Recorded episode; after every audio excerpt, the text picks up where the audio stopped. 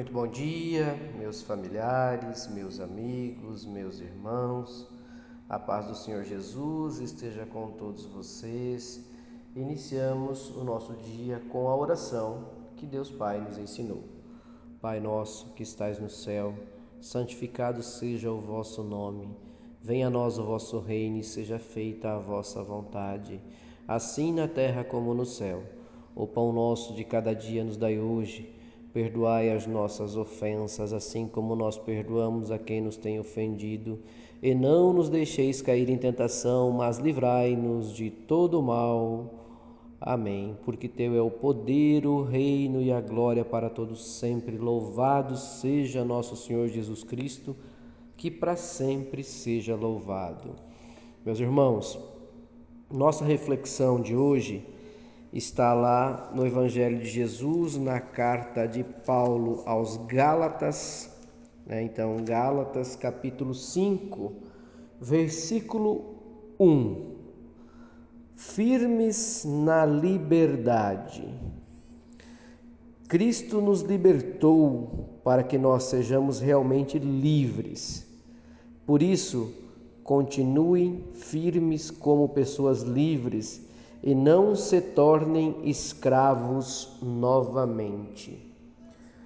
Meus irmãos, Paulo, ao escrever a carta aos Gálatas, é, tem uma intenção muito bonita e louvável aqui é, de ir em combater algo da natureza humana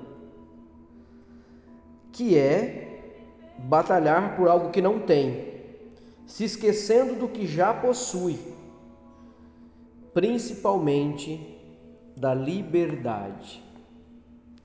E quando a palavra diz que Cristo nos libertou para que nós sejamos realmente livres, e que por isso nós devemos continuar firmes como pessoas livres e não se tornar escravos novamente, é porque a realidade que vivemos hoje, nesse mundo ao qual estamos é, vivenciando pandemia e todo, toda essa mudança global de comportamento do ser humano, nós estamos perdendo a nossa liberdade a cada dia que passa. Por quê? Porque nós estamos ficando vinculados às coisas terrenas estamos nos amarrando a lutar diariamente por grandes fortunas, por destaque na sociedade, por status, por uma série de coisas que, ao invés de nos dar mais liberdade, nos dará e está dando para a grande maioria das pessoas apenas a sensação de liberdade, porque você está ficando a cada dia mais amarrado com essa crença e com essa busca, esquecendo do primordial, que é sim estar amparado em Cristo Jesus e que a liberdade que Ele nos deu, amparado no Evangelho, amparado na palavra de Deus, na construção de um legado divino, de um legado é, bonito que nós, como seres humanos, temos essa oportunidade essa liberdade de fazer. Nosso chamado foi para a liberdade, ao contrário do que muitos pensam. Jesus não nos chamou para um regime de escravatura. Ele nos chamou e ele morreu na cruz por nós para nos libertar, para que nós pudéssemos aqui em vida pedir perdão a Deus Pai e nos arrependermos dos nossos pecados. Ele nos chamou, meus irmãos, para a liberdade de Deus. Agora, a decisão de permanecer livre está em nossas mãos. Cristo nos libertou e quem decide permanecer livre somos nós. Podemos todas as coisas, mas nem tudo nos convém. Então, meus irmãos, cuidado com o que você está perdendo a sua liberdade, com o que você está priorizando na sua vida. Tudo posso, mas nem tudo me convém.